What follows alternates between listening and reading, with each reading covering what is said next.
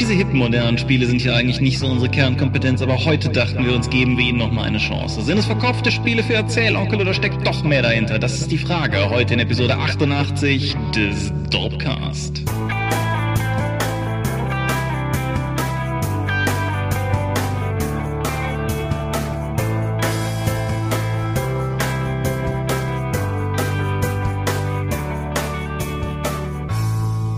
Hi und herzlich willkommen zur Episode 88 des Dorpcast. Einmal mehr haben wir uns hier versammelt, um über Dinge zu reden, die mit Rollenspielen zu tun haben. Und wenn ich wir sage, dann meine ich zum einen dich. Michael Skopje-Mingers, guten Abend. Und zum anderen mich, Thomas Michalski. Hi. Und worüber reden wir heute? Über so Indie-Spiele, also zumindest aus meiner Sicht, aber das ist dann so Fate und anderen Kram, den du da noch vorstellen wirst. Genau. Wir reden über jüngere Rollenspiele, die nicht so richtig im Mainstream drin sind. Ich bin fest davon überzeugt, dass diverse Hörer, bei denen, zumindest bei den Beispielen, die ich jetzt im Vorfeld mir schon mal aufgeschrieben habe, dass bei den Hörern Leute dabei sein werden, die sich denken, das ist doch total alltäglicher Kram. Aber denkt immer dran, wir sind der Dorpcast, wir kennen dieses ganze moderne Zeug doch gar nicht.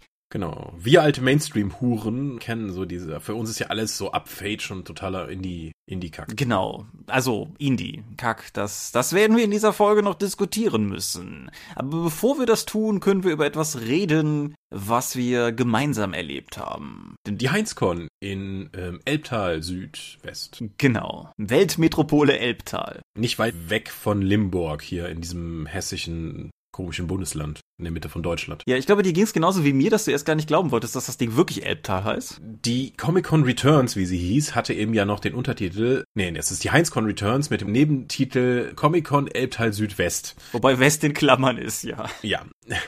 Ich habe jetzt erst gedacht, so Elbtal, lol, da haben die auch noch ein Fantasy-Thema mit reingebracht. Äh, nee, die, der Ort, in dem das stattfindet, heißt tatsächlich Elbtal. Die haben auch eine Freiwillige Feuerwehr Elbtal und eine Currywurstbude Elbtal. Ja, da, da steppt der Bär. Ja, ich hatte meinerseits eine, eine etwas eigentümliche Erfahrung vor Ort, als ich realisierte, dass ich tatsächlich schon mal da gewesen bin. Und zwar nicht in einem früheren Leben, also höchstens in einem anderen Leben. Ich wollte nämlich mal Larpen. Aber das, ja, das war auch. Das, so frühere Leben, das passt ja, als wir über den Hof gingen und du irgendwann meintest, ich glaube, hier bin ich schon mal hingerichtet worden. ja, es war eine schöne Hinrichtung. Das freut mich für dich. Was ich da schon sage, wie Spieler funktionieren, das ist beim Pen and Paper nämlich auch nicht anders. Das war eine lange und elaborierte Szene mit sehr viel Show drumrum, die sich im Prinzip alle Spieler angeschaut haben. Und als ich dann gerade auf dem kalten Asphalt, ne, auf dem kalten Kopfsteinpflaster lag und mein letztes Lebenslicht ausgeaucht hatte, sagte ein Spieler zum anderen, naja, wir hätten ja auch eingreifen können. Spieler. Ihn unterbrechen? Unglaublich. Ja, Spieler überall gleich. Genau, wir waren auf der, wir waren auf der Heinzcon. Wie hat's dir gefallen? Das war lustig, weil das ist diese kleine familiäre Con mit jede Menge Unfug. Genau, es wurde die kupferne Daseinsberechtigung vergeben, der mit Sicherheit obskurste Preis, den die deutsche Rollenspielszene momentan zu bieten hat. Äh, Ulysses Wir hatte drei davon eingeheimst, nämlich den obligatorischen DSA-Preis, den Preis für das beste Bild einer Eule und den Preis für das beste blaue Buch. Korrekt. Super Kategorien. Super Kategorien auf jeden Fall. Ich, äh, der Preis für den besten Rollenspielpreis ist an den RPC Award vergeben worden. Ja, es wurde ehrlich ausgewürfelt. Ja, live vor Publikum, genau. Es gab ein, eben, also im Prinzip die, die einzige Subveranstaltung der Comic-Con war unser Panel über Xoro the Iphalarian. Genau, denn wie es sich für eine Comic-Con gehört, sind auch ganz viele Leute einfach kurzfristig abgesprungen. Deswegen gab es nur unser Filmpanel zu Xoro the Iphalarian, das wir auch Comic-Con typisch auf Englisch gehalten haben, denn wir hatten ja nur Publikum. Genau, wir hatten, wir hatten, es ist zum einen, wir hatten Publikum, das hat mich, das war das erste, was mich überrascht hat. Und das zweite, was mich überrascht hat, war, wir hatten internationales Publikum, weil Mark Rainhagen der Mann, der Vampire erfunden hat, saß da und hat sich das erstaunlicherweise auch alles gegeben. Ja, es kann natürlich auch helfen, dass dieses Workshop-Räumchen da gleichzeitig der Essenssaal war und Leute gegebenenfalls auch einfach aufs Essen gewartet haben, während sie uns Bescheid wurden. Aber das wäre ja nur eine äh, missgünstige Unterstellung. Ja, aber die Tatsache, dass ich äh, Mark danach noch geholfen habe, den Film zu googeln, beziehungsweise zu YouTuben, weil der Film ist zwar auf sowas ähnlichem wie Englisch gedreht, das scheint zu funktionieren, aber es zeigt sich, dass Alphalarian ein Wort ist, das dem generischen Amerikaner nicht so direkt zugänglich war in seiner Genese. Insofern habe ich ihm da durchaus geholfen und er hatte da Spaß dran und hat das wohl auch irgendwie an, an seine Homies geschickt. Insofern ja. Ja, Mark Hagen war auch eine interessante Erfahrung, den mal persönlich zu treffen. Ich hatte im Vorfeld über Jahre hinweg immer mal mit Leuten gesprochen, die ihm schon mal begegnet waren und sehr, sehr unterschiedliche Eindrücke von ihm geschildert bekommen, aber so von dem, was ich mitbekommen habe, ist es ein netter Kerl. Sehr umgänglich. Also ein bisschen verrückt. Ich, ich würde das ein bisschen äh, differenzierter sehen, aber ja, er ist zumindest umgänglich. Genau, das, das auf jeden Fall. Wir haben unsere Chance versäumt, mit ihm gemeinsam Schnaps zu trinken, wo wir beide noch Auto fahren mussten. Und ja, hast, hast du noch Eindrücke von dort mitgebracht? Mitgebracht. Das lohnt sich, auch wenn es am Arsch ist. Oh, die Location ist ein Pokestop. Alles Wichtiges gesagt. Nein, eine, eine Sache sehe ich gerade in meinen Notizen, das hatte ich mir da noch aufgeschrieben. Was ich ganz interessant fand, war, ich weiß nicht, ist das Panel mit Mark schon online? Weißt du das zufällig? Nee, kann ich nicht sagen. Auf jeden Fall. Ich will da nicht so viel vorgreifen, weil soll, sollen ja Leute auch noch gucken können, aber er hat unter anderem die These aufgestellt, dass wir uns gewissermaßen im Mittelalter der Rollenspielhistorie befinden und dass die, die momentan in der Szene aktiv sind, eher so die Mönche des Mittelalters sind, die versuchen, die Kultur der Antike beizubehalten, also eher kuratieren, was mal entstanden ist, anstatt Neues zu schaffen. Das fand ich auf jeden Fall ein interessantes Bild, was ich so vorher auch noch nicht gehört hatte. Es gab ja auch ein Panel dazu mit Markus Plötz und Patrick Götz, also den Chefs von Ulysses und Uhrwerk, über die Zukunft des Rollenspiels. Unser Workshop wurde ja nicht aufgezeichnet. Ja, ist auch vielleicht ganz okay so. Es gibt Fotos davon, zwei. Auf, auf einem gucken wir alle furchtbar grimmig und auf dem anderen wüsste ich unglaublich gerne, was ich da gerade sage, ob der Tatsache, wie mich Mairi anguckt, die, die das Ganze ja moderiert hat. Vermutlich die übliche sexistische Kackscheiße, die du ablässt. Ja, dafür bin ich bekannt.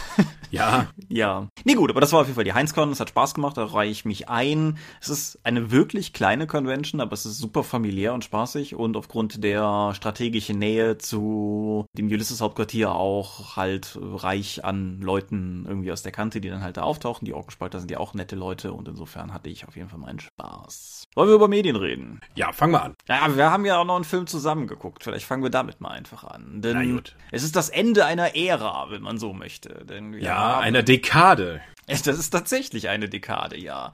Wir haben, das haben wir hier neulich schon mal gestreift, als wir über, wo hieß denn die Schote? Den Film mit der Frau. Personal Vendetta gesprochen ah. haben. Und ja, im Zuge dieser selben Actionbox, die du mir vor zehn Jahren zum Geburtstag geschenkt hast und die ich akzeptiert habe mit der Bereitschaft, mich dem Ganzen zu nähern, wenn du die Filme mit mir zusammen guckst. Im Zuge dessen war halt immer noch ein Film übrig. Wir haben es geschafft, diese fünf Filme verteilt auf zehn Jahre irgendwie zu gucken. Wobei, wobei wir, muss der Fan aber sagen, die ersten drei irgendwie innerhalb des ersten Dreivierteljahres geguckt haben. Dann haben wir effektiv mehr oder weniger neun Jahre nichts dran gemacht. Jetzt haben wir die anderen beiden geguckt. Ja, Man with a Gun ist ein Film. Es geht um einen Mann, der ist irgendwie Auftragsmörder und wird von einem grässlichen Schurken beauftragt, dessen Frau umzubringen, weil dieser Schurke glaubt, dass die Frau irgendwie gegen die Schurkigkeit des Schurken operiert. Dieser, ja, sie erpresst ihn relativ offensichtlich mit irgendwelchen Dokumenten. Ja, Zugegeben. Die, dieser Plan wird allerdings dadurch verkompliziert, dass der titelgebende, äh, also der, der Mann, der offensichtlich auch eine Kanone hatte, dieser Mann schläft nämlich auch mit der Frau des Schurken, was dazu führt, dass er sie nicht umbringen will. Woraufhin hat die Frau ihrerseits einen fantastischen Plan, denn diese Frau hat eine Zwillingsschwester, die man ja an ihrer Stadt umbringen könnte. Der Protagonist fragt sie zweimal, glaube ich, ob sie das wirklich für einen guten Plan hält. Und als sie auch das zweite Mal sagt, ja, ja, mach das nur, dann zieht er auf jeden Fall los, sie zu töten.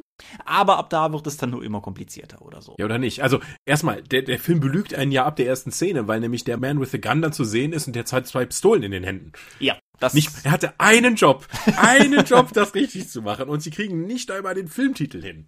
Das ist der Man with Two Guns. Das ist korrekt, ja. Und ja, der, diesen Film in eine Actionbox zu packen, ist äh, pure Frechheit. Pure, ungebremste Frechheit. Weil, ja, es gibt am Ende einen Shootout. Und es gibt zwischendrin so einen Anklang von einem. Aber das Ding hat auch, also, keine Ahnung, die generische Tatortfolge hat heutzutage weit mehr Action als dieser Film. Ist dafür aber mutmaßlich besser produziert.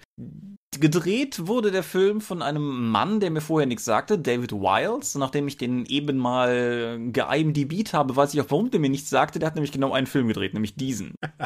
Er hat danach noch ein paar andere Credits gesammelt. Er war vorher schon als Produzent unter anderem an der Doku Pumping Iron betätigt, die dir vielleicht was sagt. Ja. Das ist das Schwarzenegger-Ding, ja. das, das sich definitiv lohnt mal anzugucken. Nee, und was er außerdem, wo er außerdem dran beteiligt war, war offensichtlich mindestens eine Folge Rosamunde Pilcher als Autor. Oha. Ja, also ein, ein Mann von, von filmischer Weltklasse oder so. Die Hauptrolle wird gespielt von Michael Madsen. Der Schokowicht wird gespielt von Gary Beasy, aber im Prinzip ist es völlig unerheblich, weil kein Schauspieler in diesem Film ein Drehbuch hat, mit dem er irgendwie sinnvoll irgendwas tun könnte. Und es gibt eigentlich auch keinen wirklichen Plot in dem Sinne, also nicht in dem Sinne, dass Handlungen aufeinander aufbauen. Es passieren Dinge, aber eigentlich auch nicht, weil es ist sehr langweilig. Ja, hier Matt und Trey Parker, die South Park-Macher, haben ja mal den Unterschied im Drehbuchschreiben ausgeführt, wo sie meinten, dass bei einem guten Drehbuch einer Szene auf die andere verknüpft werden kann mit und darum passiert nun das oder deshalb passiert nun das und bei einem schlechten Drehbuch ist die Verknüpfung eher so und dann. Und dieser Film ist sehr und dann. Er hat auch sowas wie ein Ende, aber im Prinzip ist es völlig unerheblich. Also ich bin unüberzeugt von diesem krönenden Abschluss der Actionbox. Ja, ich stimme dir zu. Bin mir sicher, entweder war Michael Madsen zu dem Zeitpunkt schon Alkoholiker oder es hat zumindest dabei geholfen, dass er einer wird. Auf jeden Fall, man merkt doch allen Darstellern an, dass sie eigentlich gar keinen Bock haben darauf, was da passiert und oder was zur Hölle da passiert. Ja, es ist aber ja auch wie soll ich sagen, kein Film, den du, glaube ich, machst, weil du glaubst, dass das irgendwie dein großer Karrierekick ist. Ich denke, ja, aber wenn der große Schurke dann irgendwie plötzlich in den Swimmingpool springt, den durchschwimmt, dann zu seinem Neffen hinkommt und den den Kopf schüttelt, dabei wild lacht, das habe ich nicht erwartet. Das ist korrekt, das war, das war sehr unerwartet, ja. Also, ich weiß es nicht. Also, ja, ich, ich, also, denke, ähm, ich, denke, ich denke, im Kern ist es das, was Lance Henriksen liebevoll Alimente-Filme nennt. Ich äh, nehme an, es ist, äh, ja. Von allen Beteiligten genauso viel Liebe versprüht der Film. Ja, also ich habe gerade mal kurz geguckt, der Film, den Michael Madsen direkt davor gemacht hat, war Free Willy 2. Also es ist auf jeden Fall ähm, so eine Phase seiner Karriere gewesen. Aber gut, wir haben schon viel länger über diesen Film geredet, als er das verdient hat. Du bist. Ich rede mal darüber von einem Spiel, das ich schon vor vielen Monaten eigentlich abgeschlossen habe, worüber ich aber aus irgendeinem Grund noch nicht gesprochen habe. Assassin's Creed Unity. Mhm. Ich habe mir irgendwann mal eine Xbox One geholt und damit hatte ich dann auch die Chance, endlich wieder in den Assassin's Creed Suchtverfall zu kommen, der ja mit der Xbox 360 abgeschlossen war, weil ich habe ja alles gespielt, was es gibt. So, bei Assassin's Creed Unity. Ich hatte schon mal hier über Assassin's Creed Rogue gesprochen, wo man am Ende so relativ unmotiviert dann plötzlich noch nach Paris kommt und dort jemand umbringen muss. Ja, das war der Einstieg, nämlich die Vorstellung für den Helden des nächsten Teils, Arnaud. Wir spielen in Assassin's Creed Unity den blassen und völlig uninteressanten Arnaud, der während der französischen Revolution in Paris einer leider nicht nachvollziehbaren Schnitzeljagd Rache folgt. Mhm. Den Großteil des Spiels verbringt man nämlich tatsächlich nur mit Nebenaufgaben, die eigentlich überhaupt nichts mit der Haupthandlung zu tun haben und auch leider wesentlich spannendere Geschichten erzählen als da alles das, was in der Haupthandlung passiert. Denn die Haupthandlung ist immer nur, man nennt dir einen NSC, man sagt dir, bring den um der hat was mit den Templern zu tun. Dann machst du das, dann bekommst du eine Traumsequenz und dann wirst du auf den nächsten geschickt. Und irgendwann taucht Napoleon auf. Weil, hey. Ja. Ne? Ist ja Frankreich. Vielleicht sind die Leute, die man da alle abmessert, auch während der französischen Revolution noch bekannter. Ich bin da nicht so wirklich firm, was diese Epoche und diese Region angeht. Aber das Spiel vermittelt mir das halt zu keinem Zeitpunkt. Aus irgendeinem Grund gibt es auch bei den Nebenmissionen noch so Krimi-Einsätze, bei denen man Schauplätze durchsucht und dann Leute beschuldigen kann mit, hier, ich habe die Info gefunden und die Info, dann musst du das kombinieren und dann irgendwann aus denen zusammensetzen. Du wirst das vermutlich gewesen sein.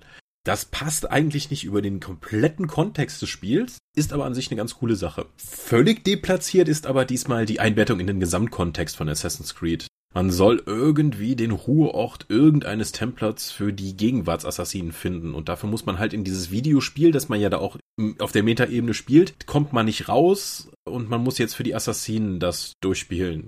Und deswegen mit Arno die ganze Revolution durcheiern, bis man wirklich an den Punkt kommt, wo die Erinnerung dann aufplöppt, wo der Templer abgemessert wurde, um den es geht. Mit jedem weiteren Teil ergibt die Rahmenhandlung von Assassin's Creed weniger Sinn und in keinem so wenig wie hier, weil zwischendurch gibt es dann auch noch andere Epochen, die in Paris spielen, wie die mittelalterliche Burgbelagerung, den Fin de Siècle, also so um 1900 und du musst während des Zweiten Weltkriegs, der, während der deutschen Besatzung den Eiffelturm beklettern, weil Sonst hätten sie es nicht geschafft, während der französischen Revolution noch den Eiffelturm mit reinzubringen und du kannst kein Spiel über Paris machen, offensichtlich, in dem nicht der Eiffelturm vorkommt. Ja, oder sonst medialer Kram. Also selbst hier in Van Helsing, über den du neulich doch gesprochen hast, gibt's ja ganz am Anfang einen Shot auf die Stadt Paris, wo der zum, zumindest schon im Bau ist, damit man zumindest irgendwas mhm. davon gesehen hat. Ja, und diese Zwischenepisoden sollen wahrscheinlich das Spiel irgendwie auflockern, damit du nicht immer nur komplett da durch das Revolutionsparis läufst, aber die reißen mich dermaßen aus dem kompletten Spiel raus. Es ist, fühlt sich so seltsam an, es sind komplette Fremdkörper. Und damit ist es dann einmal nicht getan, sondern diese Risse, die sich auftun, kannst du danach immer wieder besuchen,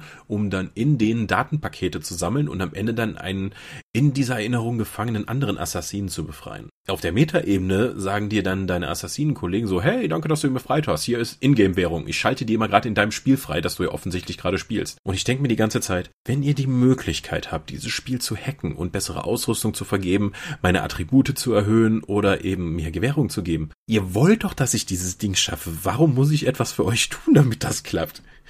Das ergibt also überhaupt keinen Sinn. Mhm. Und es macht auch keinen Spaß, weil es ist einfach Arbeit, weil du musst die Sachen bis zu dreimal machen, um dann eben alle Boni abzugreifen. Okay. Sowieso die Ingame-Währung, also die, die kannst du bekommen, indem du Gegner ummesserst und die dann plünderst, indem du dein eigenes Kaffeehaus weiter ausbaust, in dem auch Theater gespielt wird, das du dir anschauen kannst, auch übrigens für ein Achievement. Du kannst kleinere Häuser, die dann noch nebenbei sind, als deine Hinsprungpunkte in der Stadt, die dann auch nochmal Geld generieren, dann machen. Oder du plünderst Truhen. Es gibt in Paris in diesem Spiel 400 Truhen. Wenn du alleine die öffnen Animationen dazu hinterherpackst, dauert das schon ewig. Aber viele von denen haben halt als Voraussetzung, dass du das Schlösseröffnen-Talent benutzt und das gibt es in drei unterschiedlichen Ausführungen. Das heißt, nach und nach, du kommst an Truhen vorbei und weißt genau, die kann ich noch nicht aufmachen, weil ich habe den Skill noch nicht freigeschaltet. Ich muss die Haupthandlung weiterspielen, damit der Skill freigeschaltet wird. Das ist nicht cool. Aber wenigstens hast du damit etwas im späteren Verlauf, worauf du noch hinarbeiten kannst. Aber insgesamt die Menge von 400 Truhen und das Geld, das du brauchst, ergibt auch sowieso keinen Sinn, weil weil dieses Spiel ist so vollgestopft mit solchen Zeitfressern. Mit dem Geld, was man bekommt, kriegst du nämlich bessere Ausrüstung. Und zwar nicht nur, ich kaufe mein komplettes Set oder eine neue Waffe, sondern es gibt Dutzende von verschiedenen einzelnen Ausrüstungsgegenständen wie Kapuzen, Torsi, Hosen und so weiter und auch neuen Waffen. Aber ich habe dann immer gespart, bis ich mir die beste Waffe kaufen konnte und dann habe ich die gekauft. Dann habe ich wieder auf die nächste Waffe gespart oder auf den nächsten Ausrüstungsteil. Und so der Hälfte ab dem ersten Drittel des Spiels hatte ich halt die bestmögliche Ausrüstung. Das ist jetzt nicht wirklich interessant, was danach noch passiert. Du kannst zwar auch noch weitere Missionen machen, um weitere Ausrüstungsgegenstände freizuschalten, aber die sind halt alle schlechter als die, die du hast. Die geben weniger Rüstungsboni und so weiter. Das ist keine wirkliche Motivation mehr. Sowieso, äh, es gibt Unity-Missionen, um zum Titel des Spiels zu kommen. In diesen Missionen schaltet man effektiv in einen Multiplayer-Modus, wo auch noch andere Assassinen, womit du bis zu drei anderen Assassinen dann gemeinsam eine Mission durchführen kannst. Und das manchmal auch musst, weil du kannst sie theoretisch einzeln angehen, aber es gibt mindestens eine von denen, wo du einen Parcours laufen musst und den kannst du alleine nicht eigentlich nicht schaffen. Weiteres Problem, wenn du so eine Mission machen willst, Mitspielersuche, weil wenn keiner da ist, kannst du die Mission nicht starten. Außerdem gibt es technische Probleme, wenn dann irgendwie wieder die Leute durch die Gegend springen, weil die Internetverbindung äh, gekappt wurde und so weiter. Außerdem hast du keine Absprachemöglichkeiten, sodass du nicht sagen kannst, geh du mal nach da hinten und mach schon mal den Missionspunkt, ich bleib hier. Nein, alle laufen irgendwo hin und es passieren Dinge. Du kannst das sogar schaffen, indem du einfach auf dem Startpunkt stehen bleibst und alle anderen gewinnen die Mission für dich und du kriegst dann noch Punkte dafür. Insgesamt ist Assassin's Creed Unity echt eine Enttäuschung und der schwächste Teil der Assassin's Creed Reihe. Bist du damit denn wieder bei oder gibt es da noch einen? Ah, es gibt noch einen weiter mit Syndicate, aber den habe ich noch nicht gespielt. Aber, und das ist noch wichtig für Unity. Ich lasse jetzt mal die Companion-App, die gar keinen Sinn ergibt, die es dazu noch für Tablets rausgekommen ist. Die wurde so stark kritisiert, weil du einige Truhen nur darüber öffnen konntest. Deswegen haben sie das später irgendwann mal dann und einige Missionen damit freischalten konntest, die übrigens völlig kacke sind. Diese freigeschalteten Missionen sind oftmals nur, ja, du hast die Mission freigeschaltet, herzlichen Glückwunsch, er schießt den Typen da hinten. Äh, du drehst dich um, den, ich muss mich nur umdrehen, einmal schießen, ja, hier, 3000 Franc. So, wie viel? Die sind, ah, die, die erzählen keine Geschichte, weil die optional sein müssen und die bieten zwar gute Belohnungen, die sind super einfach, aber die sind halt so schlecht ins Spiel implementiert. Egal. Ich wollte nicht über die Companion-App schimpfen. Durch die große, äh, das Spiel ist ja gestartet und hatte noch jede Menge Bugs. Mhm. Deswegen hat jeder, der das Spiel gekauft hat, den kostenlosen DLC Dead Kings bekommen. Ja, Dead Kings bietet dir eine neue Stadt, neue Spielelemente. Arno erlebt spannendere Sachen als jemals zuvor, bekommt, wird als Charakter wesentlich stärker definiert, nur in diesem DLC. Es gibt mit der Guillotinenflinte eine neue Waffenkategorie. Das ist ein Mörser mit einem Axtblatt dran. Das ist eine endgeile neue Waffe. Die Katakomben unter dieser Stadt, wo der, wo die französischen Könige begraben wurden, sind total spannend. Man hat eine neue Lampe bekommen, damit muss man Insekten vertreiben, sonst kann man irgendwo nicht hoch. Und du musst dann auch schauen, ob du neues Öl findest. Und manchmal fällst du ins Wasser und dann musst du dann wieder rumlaufen, um dann neuen Ölsachen zu finden. Es sind spannende Sachen. Es gibt endlich mit dem DLC auch eine Einbettung in die Rahmenhandlung von Assassin's Creed mit den Eden-Artefakten, worum es da eigentlich in der gesamten Reihe geht, oh, etc., pp. und so weiter. Dead Kings ist richtig geil. Und ich bin mir am Ende so unsicher, ob mich dieser DLC versöhnlich stimmt oder eben weiter verärgern soll, weil er mir zeigt, was mit dem Titel eigentlich möglich gewesen wäre. Hm. Ich bin da echt unsicher, aber zum Ende hin, ich war echt angefressen eigentlich, als ich Unity durchgespielt habe, einfach mit dem Bedürfnis, jetzt bringst du es auch noch zu Ende, aber dann jetzt holst du auch noch Dead Kings dazu. Aber Dead Kings war richtig gut. Leider ist es erst der Abschluss nach dem eigentlichen Spiel, das echt schwach war. Ja, wobei ich das jetzt schon häufiger gehört habe. Ich bin ja bei Spielen immer so ein ganzes Stück hinterher, weil ich die ja bevorzugt irgendwie günstig dann irgendwann später kaufe, aber das irgendwie bei Titeln der letzten Zeit irgendwie das Endgame mehr oder weniger in den DLC-Bereich geschoben wurde. Das habe ich, wie gesagt, jetzt schon mehrfach gehört. Oder halt auch einfach Dinge, von denen du glaubst, dass, glauben solltest, dass Leute das halt tatsächlich interessiert. Hier irgendwie eines der aktuellen Call of Duties hat Call of Duty Modern Warfare mal komplett ebenso als Pre-Order-Bonus. und ihr Alien Isolation hat halt die Mission, die auf der Nostromo mit der Original Alien Crew spielen, die sind ja nicht im Spiel, die musst du halt auch extra kaufen. Also das Ja. ist, ist ein komischer Trend. Naja, also ich habe jetzt aber auch Dragon Age Inquisition mit allen DLCs mir vor zehn Wochen oder so mal besorgt. Und da werde ich in absehbarer Zeit hoffentlich dann auch mal endlich durch sein und dann auch was dazu sagen können. Weil da gibt's auch jede Menge Endgame-Content nach dem eigentlichen Spiel. Okay. Aber bleiben wir doch für einen Moment noch im französischsprachigen Bereich. Hallo. Letzten Monat, am 18. Oktober, jährte sich zum 56. Mal der Geburtstag von Jean-Claude Camille François van Varenberg. Ein Mann, der im Volksmund vielleicht eher als Jean-Claude Van Damme bekannt ist. Der, der Mann, der auch als The Muscles from Brussels seine Karriere gestartet hat. Und Ja, also wenn deine schauspielische Karriere vor allen Dingen durch mit Aufnahmen deines Bizeps begleitet wird, dann weißt du, was für eine Art von Schauspieler das ist. ja, und Spagat, ne? Das hat ja. Und Spagat, ja. Der, der Split. Genau, der, der tapfere, tapfere Mittelgewicht, Karate, Kickbox und so weiter, Kampfsport, Schauspieler, der, wie ich gerade sehe, kleiner ist als ich. Naja, egal. Jean-Claude Van Damme hat eine interessante Karriere hingelegt dahingehend, dass er in den 80er Jahren relativ erfolgreich im ganzen Actionbereich mitgespielt hat und vielleicht nicht so ganz auf der schwarzen Egger Stallone Liga mitschwamm, aber schon ziemlich weit oben, um dann nahezu vollständig zu verschwinden, außer halt in den Videotheken Hinterbereichen, um dann in den letzten Jahren interessanterweise so eine Art Comeback hinzulegen, was unter anderem dadurch gestartet wurde, dass er im Film GCWD sich selbst gespielt hat, als abgehalfterten Action-Schauspieler. JCVD. Ja, JCVD, du weißt es schon. Ja, ja, ich Nee. weiß. Und an diesem Punkt setzt eine neue Fernsehserie auf, jetzt sage ich das auch noch, Amazon Prime an. Ching. Ja, ich fühle mich ein bisschen schmutzig, aber so ist es nochmal.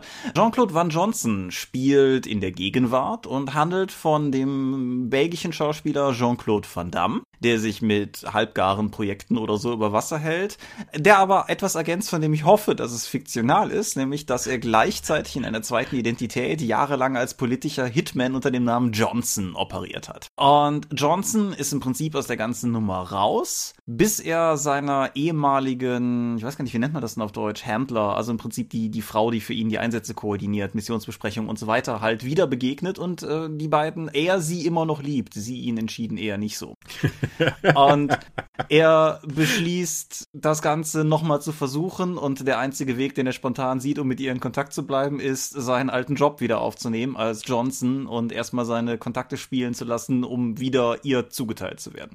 Das Problem an der Sache ist, dass er eher rostig ist und die, die ganzen alten Moves nicht mehr so drauf hat und er eigentlich den Job ja auch gar nicht machen will, sondern nur die Frau abgreifen will. Das ist aber dem internationalen Terrorismus verhältnismäßig egal. Das ist die Prämisse von Jean-Claude Van Johnson und ich muss sagen, ich fand's köstlich. Also es ist bis jetzt nur eine Folge raus. Das ist wieder so ein Amazon-Pilotfolgenprogramm, wo Leute abstimmen konnten, um zu, rauszufinden, ob sie mehr davon kriegen. Dem ist so, die Serie ist in eine Full-Season-Order gegangen. Ich bin mir noch nicht sicher, ob in dem Konzept mehr drin steckt als eine Staffel, aber diese eine Staffel will ich auf jeden Fall sehen. Im Prinzip aus drei Gründen. Zum einen, weil es einfach, ich finde, das ist eine coole Idee. Die, die ganze Plotprämisse ist so unfassbar schräg und so, also ich, ich wüsste keinen anderen Schauspieler, mit dem du das so machen könntest, der gleichzeitig den die Selbstironie von Van Damme mit sich bringt und halt gleichzeitig tatsächlich diesen Hintergrund hat, dass er eben mal großer Schauspieler hätte werden können, aber dann irgendwie in die B- und C-Ecke abgebogen ist. Dann, weil ich es wirklich, die, ich fand den Pilotfilm gut geschrieben. Die Beziehung zwischen ihm und der Frau ist interessant. Alleine schon, weil ich ihm im Rahmen, ich meine, das ist ein halbstündiges Comedy-Format im Endeffekt, aber ich habe dem Film Jean-Claude Van Damme abgekauft, dass er diese Frau gerne irgendwie wieder als seine Freundin, Lebensgefährtin, wie auch immer haben wollen würde. Das ist schon gut genug gemacht, dass, dass du mitfiebern kannst. Dass der Rest der Welt sich nicht unbedingt dafür interessiert, dass dieser abgehalfterte Schauspieler wiederkommt und das zu machen, sorgt dann halt für den Humor am Ganzen. Und zu guter Letzt Humor, es ist halt wirklich lustig. Alleine ein sich durchziehender Running Gag, dass irgendwie alle über den Film Looper reden, aber so der Konsens ist, dass Timecop eigentlich besser war. Also es gibt, es gibt sogar eine wichtige Schlüsselstelle in dem Film, wo es drauf ankommt, ob die Person, die da gerade betroffen ist, jetzt Timecop oder Looper besser findet. Also ich finde, es ist super charmant einfach gemacht und ja, ich habe mich, hab mich königlich dabei amüsiert. Wer Prime hat, kann es umsonst gucken und das führt uns zu der Frage, hast du? Ich habe Amazon Prime, aber ich habe ihn noch nicht gesehen, weil ich die letzten zehn Wochen mit Dragon Age Inquisition äh, verwendet habe. Alle, also alles an Freizeit, was ich habe, plus ein paar Stunden Schlaf. Ja, aber du, du hast, meine ich, den Trailer gesehen, oder? Den hatte ich Ja, ich habe den Trailer gesehen und mich köstlich beömmelt, als er dann irgendwie in der Küche den Schrank öffnete und da sind halt alles nur so Pop-Tarts und zwar alle von der gleichen Art und er greift nach einem, zögert dann kurz und greift nach dem rechts davon, obwohl es die exakt gleiche Marke mit dem gleichen Geschmack war. ja, auch der Shot, der auch im, im, Trailer schon drin war, mit dem, wenn er mit dem Segway rausfährt, um mit dieser Bodenzange die Zeitung hochzuheben oder so, das ist schon, ja. Nein, also wer zum einen denkt, dass ich gerade erzählt habe, klingt irgendwie interessant und wer zum anderen vielleicht, das, das muss ich an dieser Stelle ja durchaus auch gestehen, ich bin ja, ich bin ja ein Kind der Ninja-Film-Generation oder so. Jean-Claude Van Damme ist schon definitiv einer der Helden meiner Jugend gewesen und insofern trifft das natürlich auch völlig einen Nerv. Aber für wen das vielleicht auch gilt, ich kann ja nicht alleine damit sein. Für wen das vielleicht auch gilt, dem sei das auf jeden Fall schwer ans Herz gelegt und ich freue mich definitiv drauf, wenn die, wenn die volle Staffel kommt und garantiere, das wird das Mal sein, an dem ich tatsächlich aktiv Amazon Prime auch mal zum Gucken nutze und nicht nur für Porto. Uh, gut, aber ich denke, wir können jetzt noch mal kurz darauf hinweisen, dass unser Tom weiter Dorp-TV-Videos auf die Dorp gestellt hat, von Interviews von der Spielmesse. Das ist korrekt. Das ist aber eine ungerade Medienzahl, oder? Ja, aber wir haben schon eine halbe Stunde voll. Ah, na gut. Ja, wie, wie schrieb Judith Vogt neulich in einem ganz anderen Kontext, interessiert sich denn niemand mehr für Regeln? ja. Das aus der Fate-Ecke. Ja, da, da ging es darum, ob Star Wars-Romane mit A Long Time Ago in a Galaxy Far Far Away anfangen oder nicht und welche davon Kanon sind. Das, das ist egal. Ja, genau. Nee, Tom hat angefangen, Videos hochzuladen. Tom ist auch dabei, das jetzt endlich zu Ende zu bringen. Ja, wir wissen, dass es relativ lange gedauert hat dieses Mal. Aber das ist halt, das ist halt einfach äußeren Umständen geschuldet gewesen. In Klammern auf wirklich wahres Leben, Klammer zu aber es geht jetzt voran. Und soweit ich weiß, hat er die Videos jetzt auch weitestgehend fertig und vielleicht sind die sogar schon alle online, bis diese Folge tatsächlich online geht. Wir nehmen das hier am Mittwoch auf, da hat er ja noch ein paar Tage. Was ich euch versprochen habe, was ihr immer noch kriegt, sind Fotos von der Bleibe, die Patreon Geld finanziert hat, um Dorp ein Heim zu bieten während der Spielemesse, was ich allerdings, was ich allerdings noch nicht hochgeladen habe, den, den besagten Artikel, weil ich es irgendwie uncool fand, den zu posten, bis die Videos nicht online sind. Weil ich fand, erstmal sollen die raus und dann, dann reden wir drüber, was für eine obskuren Bude die da untergebracht gewesen waren oder so. Ich konnte sie ja vorab sehen und ja, es ist interessant. Pittoresk, nicht wahr? Das ist nicht das Wort, das ich gewählt hätte. genau, so kenne ich dich. So, kommen wir mal zum Thema. In dieser etwas timing-technisch sich asymmetrisch anfühlenden Folge kommen wir mal zum Thema.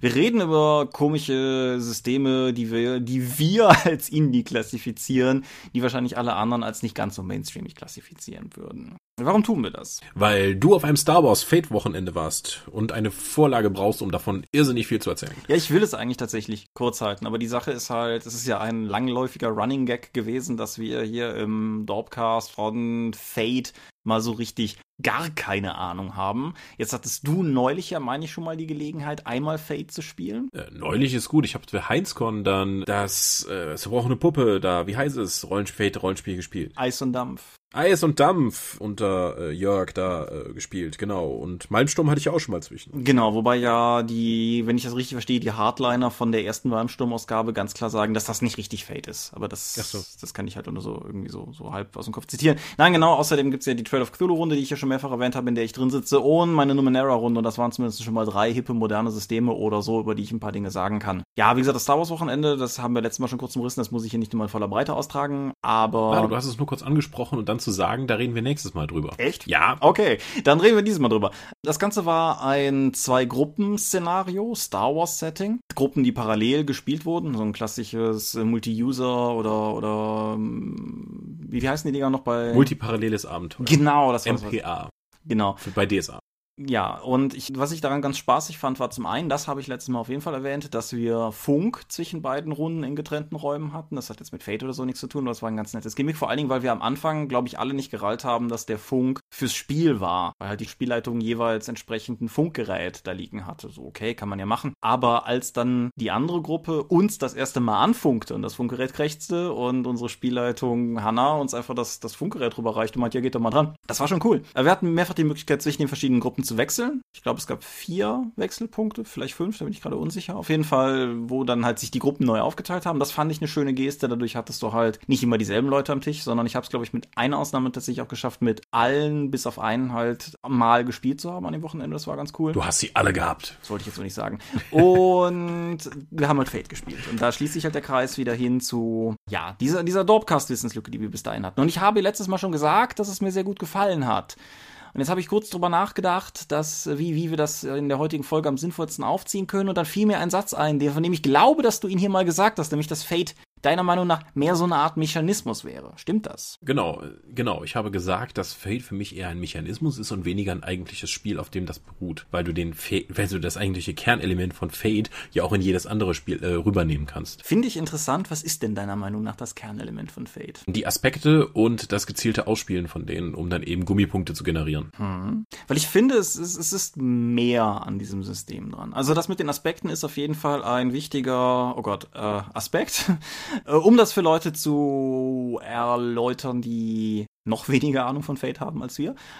Charaktere haben mehrere Aspekte. Das sind in irgendeiner Form Dinge, die den Charakter charakterisieren in irgendeiner Form. Klammer auf, nicht nur Charaktere haben Aspekte, auch Orte und so weiter, aber Spielfiguren haben sowas und man kann halt mit diesen Aspekten gezielt in irgendeiner Form interagieren, wahlweise um Vorteile rauszuholen. Also mein Charakter war Mechaniker und hatte einen entsprechenden Aspekt in die Richtung und konnte halt mehrfach irgendwie zumindest Würfel nochmal nochmal wiederholen, weil er ja entsprechend dieser dieser Techniker war. Auf der anderen Seite war mein Charakter ex-imperialer Wissenschaftler und dadurch, dass das Ganze halt in so einem Umfeld spielte, wo das eine Rolle spielen konnte, war es dann halt so, dass, dass halt er zum Beispiel erkannt werden konnte, dass Leute wussten, wer er ist, dass die ganze Inkognito-Nummer erheblich dadurch erschwert wurde, dass ehemalige Kollegen darum riefen. Das waren halt der andere, einer der anderen Aspekte. Im Prinzip eine sehr viel freiere Variante von Vorteilen und Nachteilen, wenn man so will. Aber das ist ja nicht alles, was Fate hat. Was Fate halt auch hat, ist ein Würfelsystem, das ich durchaus ganz spannend finde. Das haben wir hier auch schon mal falsch erklärt in der Vergangenheit.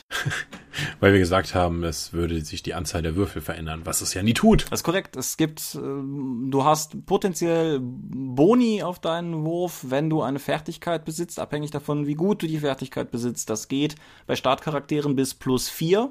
Und dann würfelst du vier sechsseitige Würfel, die mit Plussen, Minusen und neutralen leeren Flächen bezeichnet sind. Und das rechnet sich dann halt einfach auf oder ab. Das bedeutet effektiv, dass du mit deinem Würfelwurf ein potenzielles Spektrum von plus vier bis minus vier hast bei Fertigkeiten, die von 0 bis 4 reichen. Das ist also, sagen wir mal, eine relativ krasse Zufallsvarianz drin, aber andererseits hast du halt eine relativ neutrale Verteilungskurve, dadurch, dass es halt nichts wahrscheinlicher ist. Also neutral plus minus sind gleich oft verteilt. Das finde ich ist aber durchaus auch ein wichtiger Aspekt, weil ich finde, es ist ein sehr intuitives System, was du theoretisch auch mit Leuten gut spielen kannst, die mit dem ganzen Rollenspiel Würfelfu und so eigentlich nicht so viel am Hut haben, weil Plus und Minus versteht jeder. Ich glaube sogar, dass Fate besser funktioniert mit Leuten, die noch nicht durch das D&D-artige Rollenspiel, auf dem ja die meisten äh, beruhen, äh, sozialisiert wurden. Mhm. Ich glaube nämlich, mir fällt es wahnsinnig schwer, das mit Fate zu machen, einfach auch das Spotlight innerhalb der Runde zu grappen, indem ich dann einfach sage, okay, ich mache jetzt hier den Aspekt und nehme damit direkten Einfluss auf das Spiel und die Handlung, positiv wie negativ. Sei es nun positiv, um eben äh, krasse Boni abzugreifen, weil Fate ist in meinen Augen auch ein totales Powergamer-System, was aber auch auf das Verhandlungsgeschick des Spielers gegenüber dem Spielleiter beruht, eben um seine eigenen Aspekte durchkriegen zu können, was auch gerne als äh, wie bullshittig den Spielleiter am besten beschrieben wird für Fate. Zum anderen finde ich es sehr cool, dass du halt gezielt äh, sehr ergebnisorientiert Rollen spielen kannst. Aha. Das ist ja im Rollenspiel an das Ausspielen von Charakteren und das gleiche stört mich ja vor allen Dingen deswegen in den meisten Runden, weil es nicht so zielgerichtet ist, sondern wir meandern jetzt einfach durch die Charakterdarstellung, weil sich Rollenspiel so gehört. Bei Fate hingegen ist das ein komplettes Spielziel, einfach zu sagen, hier, ich bin der äh, imperiale Propagandaoffizier, mein Aspekt ist, oh la la, Senorita. Und dann kann ich einfach sagen, da kommt eine Frau an und ich reite uns jetzt erstmal in die Scheiße, indem ich einfach diese Offizierin jetzt äh, anmache. Genauso kann der Spielleiter natürlich diesen Aspekt gegen mich verwenden, indem man dann sagt, hier, der Aspekt wird jetzt von der gereizt, äh, kümmere dich um die Frau, obwohl du eigentlich was anderes vorhast. Mhm. Das heißt, diese ganzen Rollenspielaspekte, die in den meisten anderen zwar als zentraler Aspekt des Rollenspiels genannt werden, aber überhaupt nicht mechanisch erfasst sind, wird von Fate wesentlich besser er erkannt. Ja, auch kannst du in kleinerem Maßstab, nicht auf der Dimension von Aspekten, Aspekte sind halt relativ groß grobe und große Kategorien. Also beispielsweise das Raumschiff, mit dem wir begonnen haben, auf dem ich halt Teile des Abenteuers verbracht habe, hatte den Aspekt, es wird nur von Spucke und Hoffnung zusammengehalten. Und das ist halt, das ist halt so aber es ließen sich halt teilweise, es, man, man kann halt sogenannte Vorteile erschaffen, indem man halt mit Würfelwürfen oder anderweitig Situationen hervorruft, die einem mal einmalig einen Bonus in irgendetwas geben können oder so. Und das ist halt etwas, was ich so aus anderen Systemen in dieser, äh, in dieser Menge nicht kenne, dass das Spiel dich ermutigt, die Spielwelt auszugestalten. Und ich finde, was das betrifft, ich finde, es ist, es entkräftet das mit dem Power Gaming nicht. Ein System, das dir frei fabulierend ermöglicht, regeltechnische Effekte zu erzeugen, lädt natürlich natürlich dazu ein, mutwillig missbraucht werden zu können. Ich finde aber andererseits, dass Fate genauso dazu einlädt, schöne Geschichten zu erzählen, weil es dich motiviert, schöne Geschichten zu erzählen. Ich würde nicht unbedingt schöne Geschichten sagen, aber zumindest spannende und in denen viel passiert. Ja, ich, ich wir meinen das Gleiche. Hm, okay. Ja, also einfach interessant ist vielleicht ein hm. Wort, interessante Geschichten zu erzählen. Durch die, durch diesen starken Fabulierungsaspekt habe ich aber, äh, also mir fällt das relativ schwer, mit dieser Freiheit umzugehen. Weil ich bin ja eher jemand, der ein Regelkorsett braucht, um dann sagen zu können, okay, ich verstehe die Regeln, ich weiß, wie die Welt aufgebaut ist und was ich tun muss, damit eben das und das passiert. Bei Fate ist das ja nun wesentlich freier und von der Runde abhängig, deswegen weiß ich nie, wenn ich einen Aspekt habe, wird der von den anderen auch so interpretiert? Kann ich den jetzt überhaupt zünden? Wie definiere ich meinen Aspekt am besten, um das meiste aus meinem Charakterkonzept rauszuholen? Das fällt mir sehr, sehr schwer bislang, weil dafür auf dieser Art von Rollenspiel halt komplett die Erfahrung fehlt. Das kann ich nachfühlen oder nachvollziehen, weil ich zumindest auch das Gefühl hatte, dass das bei mir im Zuge dieses Wochenendes halt graduell besser wurde. Also ich wage mal zu behaupten, in dem ersten Akt, wenn man so möchte, also bis zum ersten Mal, wo die Gruppen zusammengeführt wurden, ich glaube, die einzigen ein, zwei Male, wo ich vielleicht irgendwie einen Aspekt benutzt oder einen Vorteil erschaffen habe, war, dass Leute am Tisch mir gesagt haben, hör mal, du könntest jetzt hier den Aspekt benutzen. Mhm. Was aber gut war, weil es natürlich Learning by Doing in einer gewissen Weise fördert, wenn man gesagt bekommt, dass man es überhaupt tun kann. Ja.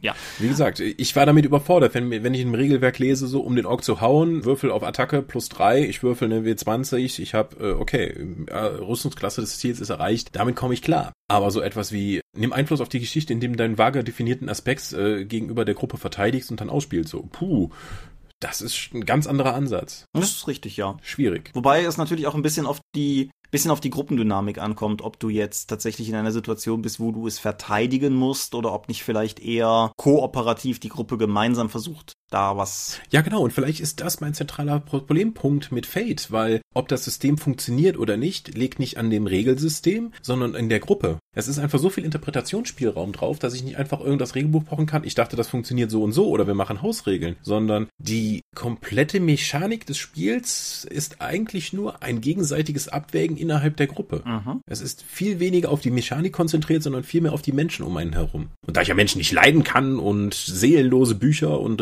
Maschinen sehr viel mehr schätze, glaube ich, liegt es daran, dass Fate eigentlich nicht so ein zentrales Spiel für mich ist. Ja.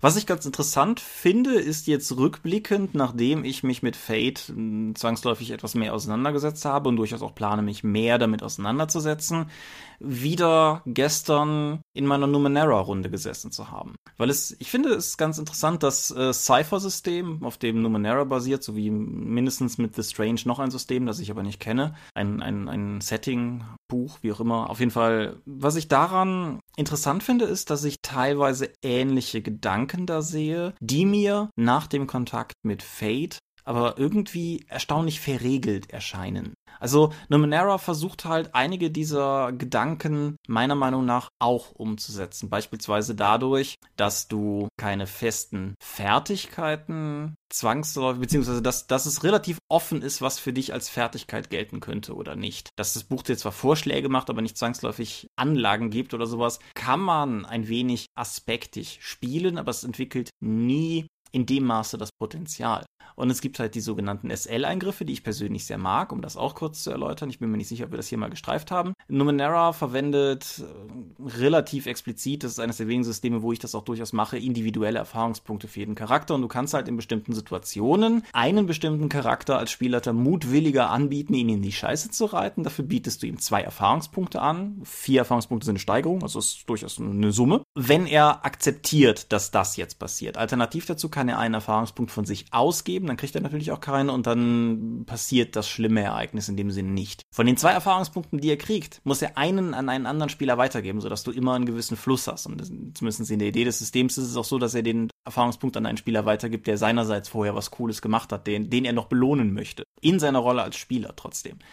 Und das ist halt, das klingt halt ein bisschen an in Richtung Aspekte reizen oder so. Also dein Beispiel mit deinem frauenaffinen imperialen Offizier ist halt, wäre halt ähnlich geartet. Aber was ich bei Fate halt interessant finde, ist, dass diese Aspekte aus der Situation oder aus dem Charakter heraus in gewisser Weise doch in ein Korsett gebaut sind durch diese Aspekte, wohingegen das bei Numenera halt tatsächlich eine pure SL-Entscheidung ist, das jetzt so und so zu machen. Genau, also Numenera, äh, wir hatten das ja auch schon, als ich auf der Heinzcon, also nicht der hier in Limburg, sondern der am Meer, auch gespielt habe. Äh, also zum einen die SL-Entscheidung, das kann man so machen, aber mir ist die Belohnung dafür einfach zu metamäßig. Einfach eine Erfahrungspunkte, die ja auch noch dann als permanente Ressource eigentlich vorgesehen sind, dann für diese Gummipunkte hin und her Schieberei zu benutzen, finde ich halt total doof. Also zum einen bin ich mir unsicher, inwiefern ich das bei, also Numenera, das mit den Erfahrungspunkten, die als permanente Ressource zu betrachten, fällt mir bei dem System schwieriger als bei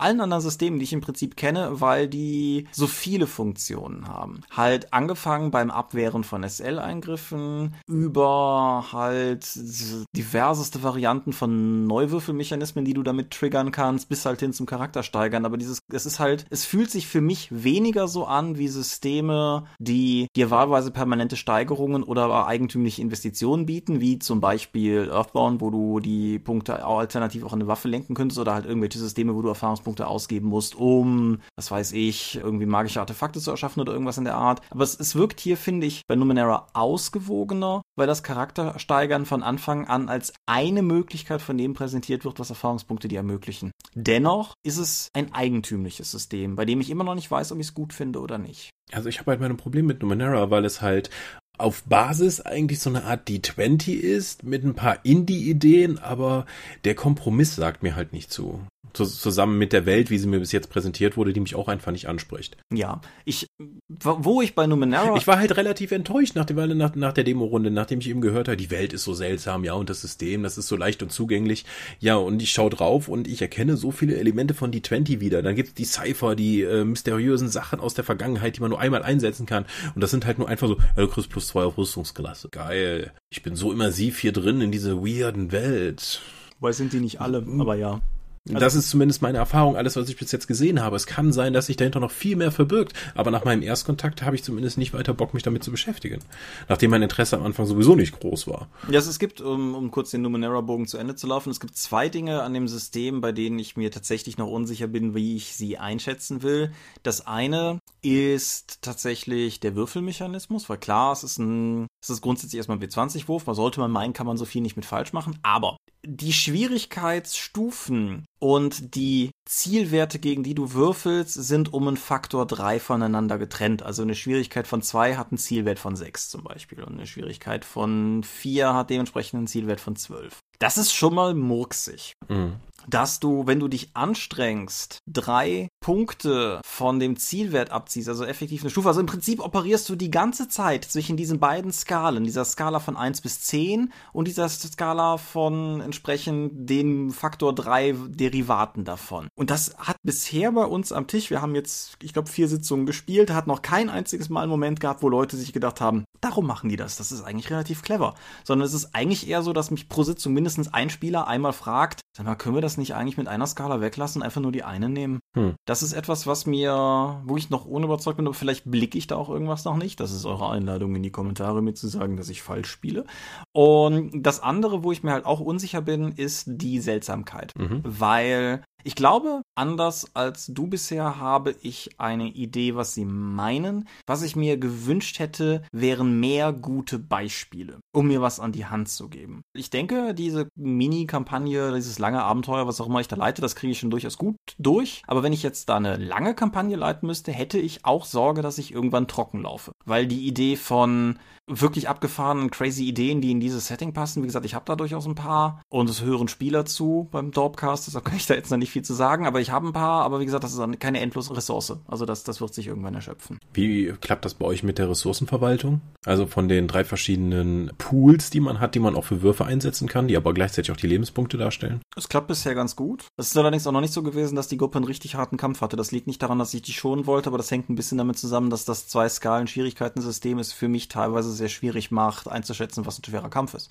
Aber wo wir gerade von, von Kämpfen und sowas reden, Numenera hat noch eine Sache, die ich ganz interessant fand, die ich auch mit in dieses wilde Potpourri von Themen, Dingen reinwerfen wollte, weil Numenera ist ja regeltechnisch das, was man schlau auch Player-Facing nennt. Sprich, der Spielleiter fasst die Würfel gar nicht erst an, sondern die Spieler machen alles. Mhm. Hast du da eine Meinung zu? Ich da als großer Fan der Abenteuerspiele äh, aus dem Hause Ulysses bin ich da total für, weil das nimmt dir als Spielleiter einfach Arbeit ab. Kannst, es gibt natürlich immer wieder Leute, die sagen, ja, aber Würfeln, das gehört für mich zum Rollenspiel dazu. Ja, aber wenn ich mal wieder irgendwo als Spielleiter zwölf Orks würfel, würfeln muss, äh, nee, dann sage ich lieber, jeder von denen hat einen Angriffswert von drei, verteidigt euch mal aktiv. Weil die Spieler sollen vor allen Dingen würfeln, nicht ich als SL. Ja, ich habe aber gerade mit den Verteidigungswürfen so eine etwas, eine etwas gemischte Erfahrung gemacht, weil, ich meine, klar, wenn du ein System in einer aktiven Parade und einem aktiven Angriff für beide Seiten hast, das DSA-Problem, dann dauert es ewig. Aber ich hatte es teilweise in einem Kampf mit relativ vielen kleinen Gegnern, gegen die gekämpft wurde, dass die, dass ich ein bisschen das Gefühl hatte, ich halte die Spieler hier am Arbeiten. So, ja, würfel mal Angriff, ja, würfel mal Parade, ja, würfel mal Angriff, ja, würfel mal auf Ausweichen, ja, ne? Es, es war halt, ich hatte nicht das Gefühl, dass das von sich aus die Situation interessanter gemacht hat, dass die Spieler gewürfelt haben. Sicherlich. Also es wäre interessanter gewesen, wenn du jedes Mal einzeln gewürfelt hättest für unterschiedliche Ergebnisse? Hm, weiß ich halt auch nicht, aber es fühlte sich, vielleicht ist es einfach nur das Ungewohnte, aber es fühlte sich irgendwie sperrig an in dem Moment. Aber das mag natürlich auch sich nochmal skalieren lassen durch elaborierteres, nein, nicht elaborierteres, aber interessanteres Beschreiben der Situation zum Beispiel oder mehr aktives Einsetzen von SL-Eingriffen, um, um halt aus diesem Würfel, Würfel, Würfel, Würfel-Modus rauszukommen. Aber da habe ich, da habe ich, wie gesagt, auch noch keinen, keinen richtig guten Einsatz. Benutzt du jetzt eigentlich tatsächliche Karten oder andere physische Elemente für die Erfahrungspunkte? Mhm. Ja. Weil ich bin ja, bin ja Crowdfunding mit Backer von der deutschen Box und da war das XP-Kartenset ja auch mit dabei, also das EP-Kartenset. Und das nutze ich ja. Und das, kommt auch sehr gut an. Es kommt auch vor allen Dingen, wo ich sehr gute Erfahrungen mit den SL-Angriffen gemacht habe, dahingehend ist, dass das, die reine Geste des Punkte rausgebens was ich bei der Fate-Runde übrigens genauso mit einem Fate-Poker-Chip, Fate-Punkt rüberwerfen. Einfach als, als zusätzliches Signal, dass ich, der Spielleiter, bin gerade dabei, dir das Leben ein bisschen schwerer zu machen. Mhm. Das funktioniert ziemlich gut. Habe ich ja gesagt, so haptische Elemente einsetzen, einfach zur Verdeutlichung, das macht einen Unterschied am Spieltisch. Ja, ich will auch gar nicht ausschließen, dass wir nicht irgendwann mal darüber reden sollten, ob wir nicht Crazy Patreon Money ausgeben sollen, um ein wie sechs Freunde Bandenpunkte am Stand verschenken zu können. da hätte ich hätte ich durchaus Bock drauf. Äh, die 1 okay. Freunde ist ja nebenbei auch Player-Facing, auch wenn da das Problem mit dem Kampfsystem in dieser Form ja gar nicht auftaucht, weil es kein rundenbasiertes Kampfsystem in dem Spiel gibt. Mhm. Ja. Gut. Aber du spielst ja noch anderen komischen Kram, dieses Trail of Cthulhu. Genau, das ist das, das dritte von den Systemen, über die ich reden wollte. Ist dir mittlerweile irgendwie aufgegangen, ob du auch irgendein äh, hippes System hast, zu dem du noch was sagen möchtest? Wann habe ich zum letzten, äh, also jedes Mal, wenn ich Rollenspiel spiele, hält meine Kamera auf mich. Das heißt, die Leute können das durchaus nachvollziehen. Ja. Dieser 1, ha, ha, ha, ha, ha. Yeah. Ich habe mal Frank Empire geleitet. Und hat das irgendwas Mechanisches, was dich, was dich fasziniert hat? Mehrere Punkte, eben auch dieses Player-Facing, dass ich als Spielleiter nicht würfeln muss, die, die, die verschiedenen Meta-Ressourcen, die man hat, um eben die Gruppe zu verwalten und das Raumschiff, dass du tatsächlich auch forschen kannst, um wissenschaftliche Erkenntnisse zu erlangen die ganze Hintergrundwelt, die ich total spannend finde. Ich freue mich total auf die weiteren Bände, wenn die jetzt auf Deutsch kommen. Die PDFs sind ja immerhin auch schon fertig. Wir haben gerade über... das Protagonistenarchiv. Ja, wir, wir haben... Da kann man endlich Roboter spielen, die, in denen die Seelen von Menschen eingefahren sind, die eigentlich schon seit tausenden Jahren weg sind. Ah, total toll. Ja, ja, das Stahl muss nicht essen, Stahl muss nicht schlafen, Stahl kann ja. immer arbeiten. Nein, wie dem auch sei. Wir haben über Numenera und die Ressourcen gesprochen, weil halt, das haben wir jetzt nicht richtig erklärt bis, bis jetzt, aber die, die Cool Powers, die halt auch die Numenera-Charaktere besitzen, zehren an den drei Pools, die die Charaktere haben, genauso wie sich Anstrengen an diesen drei Pools zehrt und wenn man Schaden erleidet, geht das auch auf diese drei Pools. Also es ist im Prinzip so ein großer Ressourcenblobbel. Und inwiefern hat Fragged Empire Ressourcenmanagement in irgendeiner Form? Vor allen Dingen über, es gibt Freizeitpunkte, das ist halt so dieses Catch-all Mal, um nicht sagen zu müssen, ja, ihr findet jetzt 17 Credits bei den Gegner, sondern du findest, das ist schon relativ abstrakt, ein Freizeitpunkt. Diese Freizeitpunkte können kleine, sind halt Kleingeldwährungen, aber auch die Möglichkeit, äh, weitere Heilung zu betreiben, deinem Hobby nachzugehen, Forschungspunkte anzuhäufen oder auch Waffen zu modifizieren oder das Schiff zu modifizieren. Mhm. Das finde ich ganz spannend. Interessanterweise, ich habe ja unseren Mirko bei Ulysses, äh, der arbeitet jetzt auch schon lange an Hexen und viele von den Aspekten, die bei Fracked Empire drin sind, hatte er schon in Hexen eingebaut. Also das scheint gerade so ein Trend zu sein, solche Sachen einzubauen. Ja, auf Hexen freue ich mich übrigens auch sehr.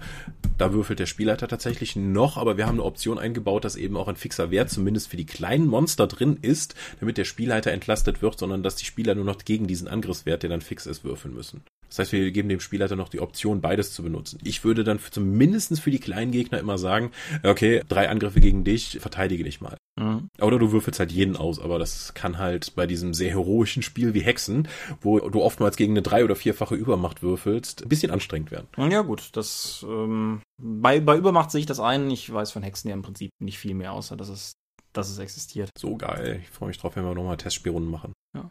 Was Ressourcenkram betrifft, ist aber dann tatsächlich doch eine Überleitung zu dem anderen System, das du mir noch vorgelegt hast, gerade nämlich Trail of Cthulhu. Ein System, das Gumshoe-System. Genau, das Gumshoe-System. Trail ist eines von diversen Systemen, Knights Black Agents, dann hier Isoterrorists und dieses Jugenddetektive Gumshooting, Bubble Gumshoe. Das, das, die, die gibt's halt zum Beispiel auch. Was, was es auszeichnet, ist, dass es eine sehr starke Unterscheidung zwischen zwei groben Kategorien von Fertigkeiten macht. Nämlich das eine sind so die klassischen körperlichen Fertigkeiten. Schießen, schlagen, laufen, springen, Fliehen. Fliehen? Fliehen ist ein interessanter Mechanismus, um hier kurz, ähm, fliehen kannst du halt nutzen, um abzuhauen. Fliehen gibt, ist effektiver, um abzuhauen, wenn es höher ist als dein Athletikwert. Das ermöglicht es dir effektiv günstiger mehr Fluchtchancen zu erwerben, wenn du kein körperlich betonter Charakter bist, aber dann kannst du damit halt auch nur fliehen. Oder aber du hast halt Athletik gesteigert, dann hast du halt den normalen Kram, den, den Athletik so mit sich bringt. Aber ist halt nicht so, bringt nicht so viel zum Weglaufen. Fand ich mhm mhm. eine schöne Geste. Ja, aber so diese ganzen körperlichen Sachen. Und auf der anderen Seite stehen sackweise Ermittlungsfertigkeiten. In beidem hat man Punkte, aber sie funktionieren halt ein bisschen anders. Auf der einen Seite, bei den körperlichen Sachen wird ein W6 gewürfelt und gegen eine Schwierigkeit, man muss eine Schwierigkeit erreichen und man kann von den Punkten, die man da hat, ausgeben, um den Wurf zu boosten. Muss man nicht. Ist aber teilweise eine interessante Pokersituation. Also beispielsweise beim Stabilitätswurf kannst du die Ressource, die du sonst auch verlierst, wenn du es nicht schaffst, ausgeben in der Hoffnung, dass du dann, sagen wir mal, weniger ausgibst, als du verlieren würdest, wenn du den Wurf verkackst. Das ist auch mechanisch gar nicht so, so uninteressant. Aber was ich viel spannender finde, ist halt, dass die ganzen Ermittlungsfertigkeiten hier, der, der, der ganze Architektur, Anthropologie und so weiter Kram, den Cthulhu-Charaktere immer schon mit sich rumschleppten, nicht würfelwurfbasiert sind, sondern dass das System grundsätzlich davon ausgeht, dass du kernrelevante Plot-Informationen auf jeden Fall bekommst, dass du aber mehr Informationen erhalten kannst, zum Beispiel indem du einen Punkt in einer dieser Fertigkeiten ausgibst. Die refreshen halt zum nächsten Abenteuer, aber in der Tendenz ist das halt, musst du halt überlegen, ist es mir wert, meinen einen Punkt Architektur jetzt hier auszugeben, um dieses Trivium zu bekommen, oder glaube ich, dass vielleicht noch was Interessanteres kommt, wo ich den Wert für verwenden könnte oder so. Das ist ein sehr architekturlastiges Abenteuer. Hätte ich mal nicht alle Punkte direkt am Anfang ausgegeben. Wir hatten schon so ein paar, so ein paar eher obskure Sachen, wo unser Spielleiter auch meinte, hättest du gedacht, dass du mal ein Rollenspiel spielen würdest, wo irgendwie Geologie so eine Killerfähigkeit ist? So, nö.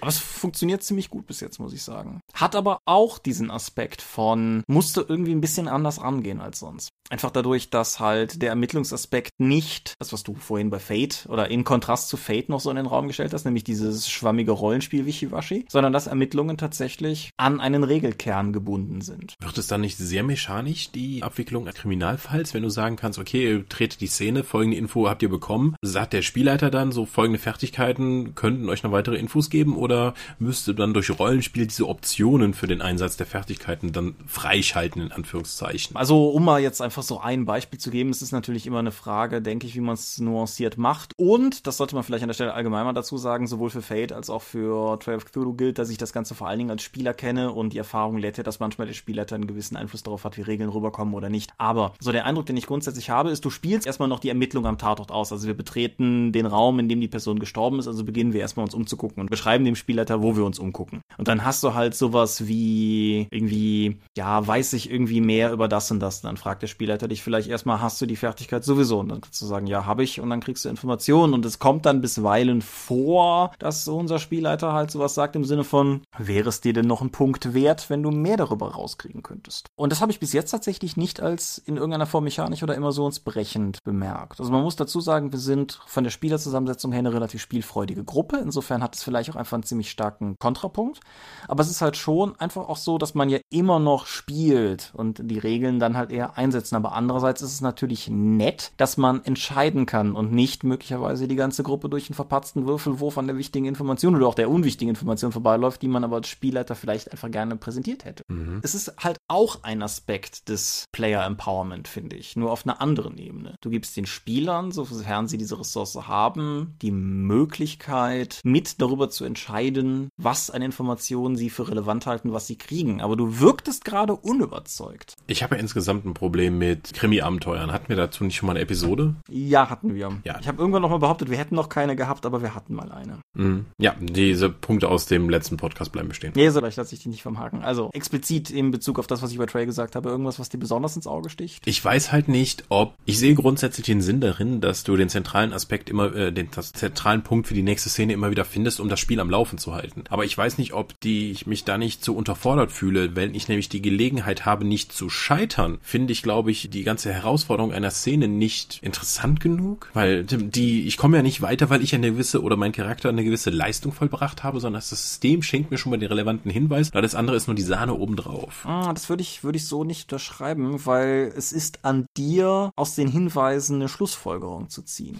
Mhm. Du kriegst ja erstmal nur Indizien. Denken musst du selber. Also das das Spiel sagt dir vielleicht anhand deiner großartigen Biologiekenntnisse, dass das Blut nicht frisch ist, aber was das jetzt, wie das jetzt in den ganzen Tathergang reinpasst, da musst du halt schon durchaus noch selber denken. Okay, ich habe es ja selbst noch nicht gespielt, deswegen kenne ich ja nur aus Schilderungen. Mhm. Bis jetzt hat es sich für mich immer so dargestellt, als kriege ich den zentralen Aspekt wie, okay, du findest das Streichholzschächtelchen mit Hotel Adler und so, hm, dann sollten wir in meinem Hotel Adler nachschauen. Plus alles weitere ist dann noch äh, weitere Informationen, die dir in der nächsten Szene dann gegebenenfalls helfen können. Das ist schon durchaus richtig, aber die Frage ist ja, in was für einem Maßstab du die Hinweise insgesamt skaliert hast. Also, wenn du den Tatort untersuchst und du findest genau dieses eine Streichholzbriefchen und du gehst dann dahin und findest da plump und offensichtlich den nächsten Hinweis, natürlich. Aber möglicherweise findest du halt, ich weiß nicht, warum ich momentan an diesem Beispiel so dran hänge, aber vielleicht hast du irgendwie diesen Raum mit dem Toten gefunden und findest da dieses Streichholzbriefchen, weißt dabei erstmal überhaupt nicht, was du kriegst, ist das Streichholzbriefchen. Weil wenn du das nicht findest, du zu der Szene mit dem Hotel nicht weiterkommst. Das wäre frustrierend. Was du aber mit dem Streichholzbriefchen nicht kriegst, ist die Information, warum der Tote dieses Streichholzbriefchen hatte. Mhm. Da wiederum. Andererseits machen wir uns ja immer wieder über dieses Cthulhu-Beispiel lustig mit würfelt mal auf Wahrnehmung, ihr habt das Buch nicht gefunden, die Welt geht unter. Das kann dir in diesem System ja natürlich nicht passieren, weil das Fortkommen in der Story ist halt nicht an diesem Flaschenhals hängbar. Genau. Das hat natürlich auch positive Aspekte.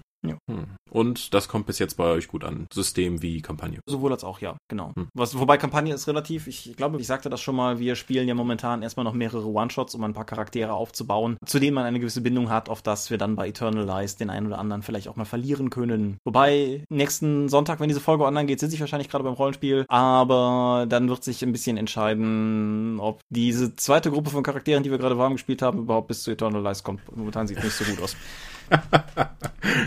Ich mag den Aspekt des Warmspielens. Ja. So, jetzt haben wir ein bisschen unkoordiniert über drei Systeme, vier, wenn wir Frag Empire den Kurzexkurs mit dazu nehmen. Naja. Dazu nehmen. De siehst du einen roten Faden? Rote Fäden sind auf jeden Fall für mich Player Empowerment, mhm. dass die Spieler sehr viel stärkeren Einfluss auf die Geschichte und den Ablauf des Spiels haben, als in klassischen Rollenspielen, die ja eher sehr spielleitergelenkt sind. Und dass die Rolle des Spielleiters hier auch, zumindest dass ihm sehr viel Arbeit abgenommen wird, dass eben kein simulationistischer Aufbau stattfindet stattfindet, dass jeder Gegner dann unter den gleichen Regeln dann gewürfelt werden muss, sondern dass du dann eben auch die Spieler dann die automatisch gelingenden Angriffe im Schnitt von den Gegnern dann einfach präsentierst. Mhm. Keins von diesen Spielen kann mich wirklich mitreißen, auch wenn ich immer wieder einzelne Aspekte von denen spannend finde, um sie dann in von mir präferierte Spiele einbinden zu können. Genauso wie bei 13's Age, also die gemeinsame äh, Weltenerschaffung und das Aspekte der Welt bei der Charaktererschaffung zu definieren, ist cool. Der Escalation Die ist total cool, aber also insgesamt hat mich 13's Age auch nicht angesprochen. Was fehlt? Vielleicht bin ich einfach zu spießig, was Rollenspiele angeht. Ich weiß es nicht. Ich lasse mich ja immer wieder gerne auf Demo-Runden ein. Es sind ja, ich habe ja durchaus auch schon spannende und bereichernde Erfahrungen da mitgenommen. Aber ich glaube zum einen meine, meine Unerfahrenheit, was eben gerade diese freien Aspekte, dieses erzählerische Rollenspiel angeht, dass ich einfach ohne den Regelkorpus, den ich halt, mit dem ich für mich vertraut machen kann, um eben dann das Spiel zu verstehen und anwenden zu können, wenn der mir fehlt und so viel auf die Interaktion zwischen den Spielern und das freie Erzählen da ist, fühle ich mich, fehlt mir einfach der Halt. Das ist, als wenn mir der Boden unter den Füßen weggezogen wird. Dann kann ich, weiß ich einfach nicht, was, wie ich in dieser Situation agieren soll, weil mir die Physik der Spielwelt einfach noch nicht geläufig ist. Die würde ja dann erst kommen, wenn ich mehr mit den Leuten gespielt habe. Mhm. Das ist also nur so ein Meta-Aspekt und es ist nicht Teil des Spiels. Ich glaube, ich brauche für mich eher stärker mechanisch funktionierende Spiele und die weniger auf den Goodwill der gesamten Gruppe dann eingesetzt sind. Mhm. Du findest dich aber, glaube ich, sehr darin wieder, weil du bist ja so ein Märchenonkel. Ja, schon, schon in Teilen. Also ich meine, ich bin ja natürlich, äh, zwei Herzen schlagen Ach in meiner Brust. Ich bin ja durchaus auch, ich meine, ich weiß, D&D 5 ist das Märchenonkeligste unter den D&Ds oder so, aber das spiele ich ja durchaus auch gerne, genauso wie ich hm. DSA 5 mag. Auch wenn ich es persönlich nie mit Compendiums Erweiterungsregelkram spielen wollen würde, weil das Grundregelwerk kommt meiner Märchenonkeligkeit da einfach in sich erstmal entgegener. Ich habe heute tausend Tag mit Deutsch. Hm. Die, die Sache ist, ja, ich fühle mich da relativ wohl drin, weil es mich in vielen Dingen unterstützt, die ich in Rollenspielen schon immer geschätzt habe. Das sind im Prinzip schon dieselben Nuancen, die ich damals auch beispielsweise an der neuen Welt der Dunkelheit geschätzt habe. Ein System, das sich vor allen Dingen, wohlgemerkt Vanilla, ohne Vampire oder so draufgeschraubt, sehr, sehr gut darin gemacht hat, nicht im Weg zu stehen. Dass sich halt genug darin unterstützt hat, Regelsituationen abzuwickeln, aber dann nicht im Weg gestanden hat. Die Systeme, über die wir heute gesprochen haben, gehen meiner Meinung nach alle jeweils in irgendeiner Form einen Schritt weiter in dem Versuch, dich tatsächlich im Erzählen zu stützen. Und das finde ich interessant. Was du gesagt hast mit dem Player Empowerment, unterschreibe ich. Das, was den Spielleiter betrifft, würde ich vielleicht noch ergänzen, dass meine, meinem Gefühl nach die Rolle des Spielleiters in den genannten Systemen in gewisser Weise mehr zu der eines Moderators wird. Weniger ein Moderator im Sinne von Streitschlichten, sondern mehr im Sinne von, ja, tatsächlich der Vermittlung. Der Vermittlung von Ideen der Spieler und Vermittlung der Spielwelt, des Plots, dass du halt mehr als Achse fungierst und weniger als, ja, ich sag mal im Extremfall als Widersacher. Mhm. Das, das Herausforderungsorientiert, so der Spielleiter, die Intelligenz und die charakterischen Fähigkeiten des Spielleiters gegen die Gruppe. Ja, genau, das nicht. ja. Okay. Hast du noch was? Nee. Dann würde ich sagen, ist es Zeit, Danke zu sagen. An unsere Patrone, die wir hier gerne wieder auflisten werden. Genau, unser Dank gebührt allen, die uns zuhören. Unser besonderer Dank gebührt allen, die uns bei Patreon unterstützen. Und unser herzlichster Dank gebührt denen, die wir Drop One nennen. Das sind jene, die 5 Dollar oder mehr bei Patreon geben. Und für diese Folge, aktueller Stand unserer Patrone, sind dies Gerrit Bonn, Tim Czacinski, Tobias Kronert, Dorifer, Heinrich, Michael L. Jägers, Moritz Melem, Mofte, Orkenspalter TV, Jens Schönheim, Alexander Schendi, Olovil Stein, Tanolon.net, Technosmurf, Teichdragon, Xeledon und Marco Zimmermann. Vielen Dank. Genau. Ich bedanke mich. Dann tue ich ja noch gar nicht. Haben wir noch, haben wir noch einen, haben wir noch einen Sermon? Einmal mit Profis. Ja, ich weiß auch nicht, was heute los ist. Wir sind die Dortmunds. Gibt's online unter www.die-dop.de. Ihr könnt uns folgen per RSS-Feed oder via spblogs.de. Abonnieren könnt ihr uns via iTunes. Wir freuen uns über gute Bewertungen. Wir haben Accounts bei Facebook, bei Google, bei YouTube und bei Twitter. Die Dop geht an den Tom. Mit sehen Worte geht an mich. Sehen Worte ist der Name meines Blogs und meines Instagram-Accounts. Wir machen die Drakon, die kleine sympathische Pen Paper Convention in der Eifel. Unter www.drakon.com.de findet ihr die Webseite und demnächst auch neue Informationen. Klammer auf, wenn diese Folge online geht, haben wir schon ein Poster aufgenommen. Klammer zu. Die Dop ist ein Patreon-finanziertes irgendwas und kann dementsprechend bei Patreon unterstützt werden. Darüber haben wir gerade schon gesprochen. Ja, vielen Dank an alle Unterstützer. Ich hoffe, ihr hattet viel Spaß. Wir hören uns in zwei Wochen wieder. Genau, ich bedanke mich bei dir für dieses Gespräch, ich bedanke mich bei euch fürs Zuhören, wünsche euch angenehme 14 Tage und sage bis dahin Adieu und ciao, ciao. Oh, bo. Achso, ich bin auf dem Dreieichkon. Tschüss. Ciao. Das hört. Ja, Dreieichkon, das, äh, der findet dann statt, wenn das hier wieder online geht. Awesome. Gemäß unserer Tradition es nur dann anzukündigen, wenn die Leute sie gerade hören. Ach ja, das ist. Egal wie oft wir mal eine Woche schieben, es kommt nie raus, ne? Nee, ist nie dazwischen. Nee. Hart.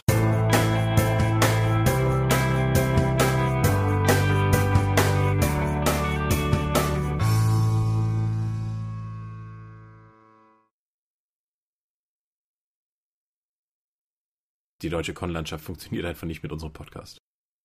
Ja. Irgendwann, irgendwann werden sie sich fügen. Gut. Ich höre ich hör trotzdem auf mit Aufnehmen und so. Ja, ich auch.